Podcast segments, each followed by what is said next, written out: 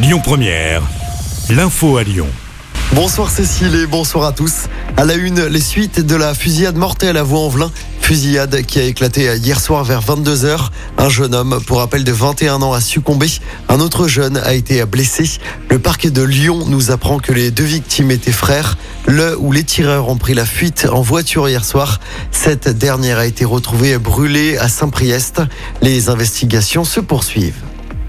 Deux cas de grippe aviaire identifiés dans le département à Saint-Genis-Laval et à Lyon sur deux mouettes. La préfecture du Rhône annonce la mise en place d'une zone de contrôle temporaire dans plusieurs communes du département. Dans cette zone, des mesures de sécurité ont été déployées. Les volailles doivent notamment être mises à l'abri. La surveillance doit être renforcée. Plus d'infos sur notre application. Dans l'actualité également, le mouvement de contestation face à la réforme des retraites qui s'amplifie. La CGT Pétrole appelle à plusieurs jours de grève les 19 et 26 janvier. Grève également le 6 février, ce qui entraînera des baisses de débit et l'arrêt des expéditions de carburant dans les raffineries.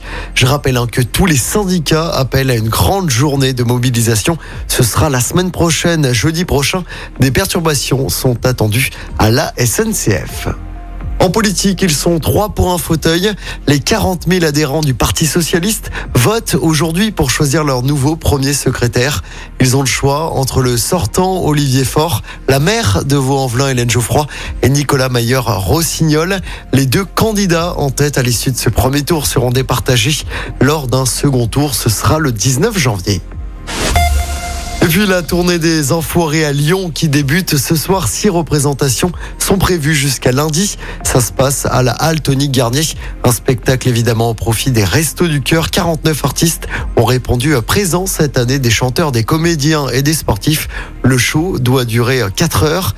Il sera enregistré et diffusé début mars sur TF1.